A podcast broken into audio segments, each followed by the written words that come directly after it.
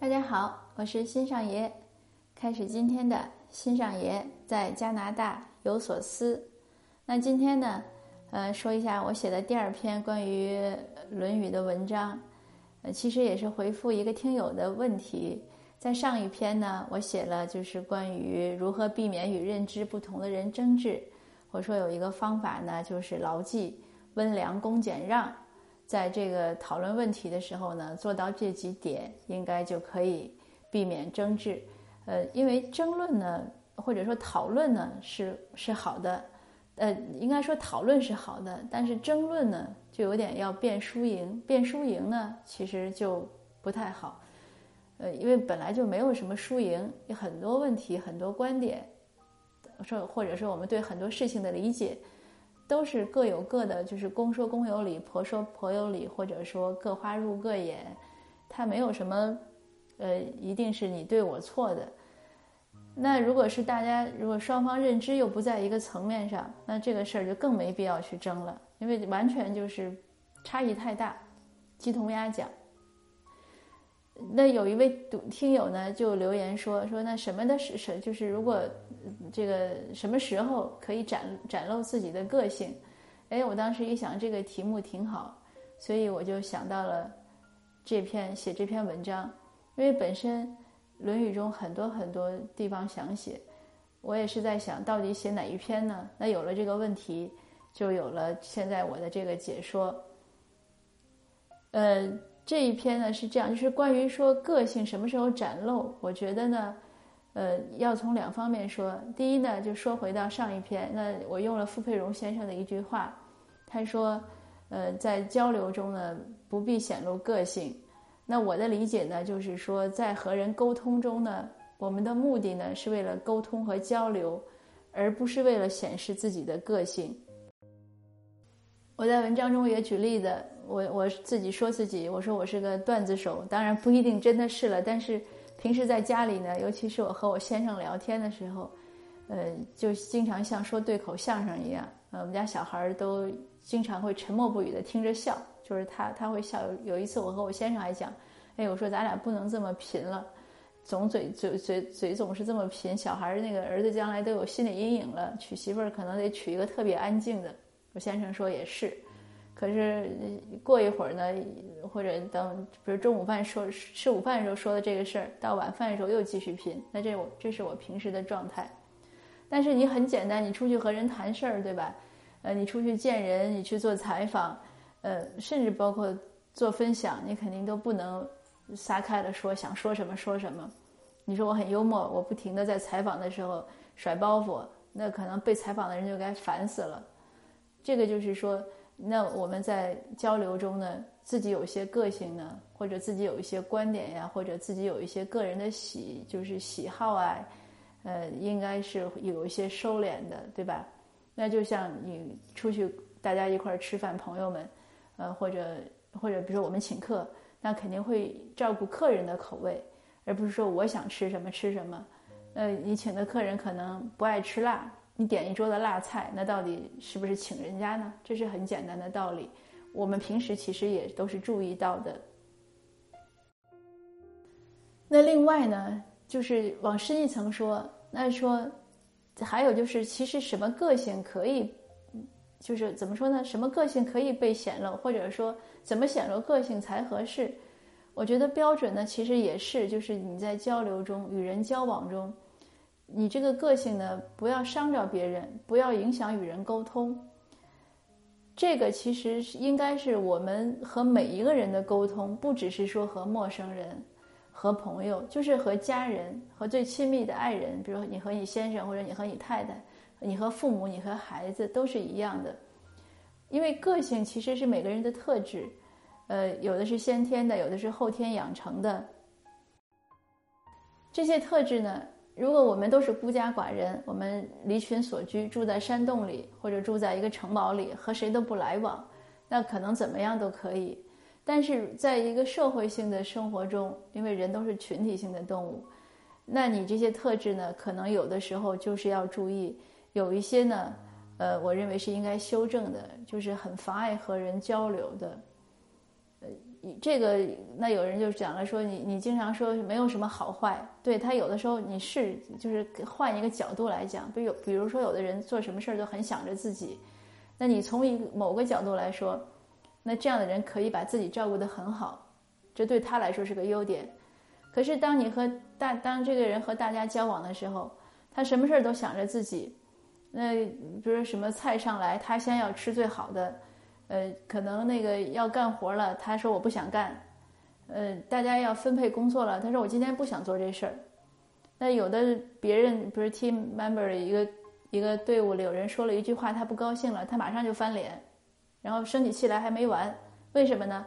因为他火气大呀，他觉得你这个事儿伤害了我，那我没发完脾气就不行。那我的我所有的脾气都可以理解，因为我受到了伤害。那你这样的个性，在别人看来是不是就？让别人很不舒服，对吧？所以我在文章中就用了一个豪猪原则，就是什么呢？就说豪猪嘛，身上都有刺。那在冬天的时候，他们都想试图凑在一起，呃，想取暖，凑在一起暖和一点。可是凑得太近的时候呢，刺就扎到了对方，那就太疼了，那就只好离远。可是离远呢又冷，那所以呢，这个情况我就把人的个性比作刺。如果大家的刺，如果说别人都有刺，你没刺，对吧？那可能就被扎死了，因为没有自我保护。有的人确实是这样，怎么样都行。那这这个也真的是容易受到伤害。所有的那个，就是因为他其实怎么说？其实其实我认为现实中不存在这样真正的老好人，就是他一点原则都没有，什么活让他干他都可以干，什么事儿让他做他都可以做。呃，可以无尽的，就是满足别人的要求。这个其实我觉得可能属于是不是，呃，心理问题呢？就是你一味的去满足所有的人的要求，不管对错，不管对自己是不是伤害。呃，我认为现实中一般正常的心理的人或者人格健全的人，可能都做不到这一点，因为这是本能嘛，这是这是人的本能，人都有自我保护的这种意识。当然，这是是多少了，就是说那根我们可以把它比喻那根刺。但是你刺太长，像我刚才举的那个例子，你什么事儿就不行，所有的事儿都是要考虑自己，任何一个小问题都是要我舒服、我合适、我喜欢才行。那这样的情况下，刺太长的结果就是大家都会远离你，因为没有人能跟你相处。这个世界不是任何人的。在文章中也举例，我小的时候其实说话是很刻薄的，很就是。自己不是有意要刻薄，可是确实就是就是所谓哪壶不开提哪壶，说话人家不爱听，呃，说话总得罪人。那一直到高中的时候，因为小学的时候就小嘛，而且我转了好好几次学，所以跟同学都不熟。初中呢，我有个好朋友很照顾我，那个朋友呢，他他是个很了不起的，他那么小，他就很会宽宽容啊，包容人啊，接纳所有的同学。然后引导同学啊，就是像大姐姐一样。虽然她年龄并不是我们班最大的，所以我们同学都喊她帮主。那无论男生女生都很佩服她，她学习也好。呃，真的那个时候，我觉得属于就是，尤其初中的小孩都是叛逆，像她那么认知清晰的孩子很少。那高中呢，她跟我不在一个班了，没有人照顾我了。那我就突然意识到，世界不是我的。如果我还想跟同学玩。不想一个人待着，那我说话就得注意点儿，呃，我就得照顾一下别人的情绪，而不是我想干嘛就干嘛。那这样呢，就一点一点的改变了。那上大学也是这样。当然，真正被改变是做生意。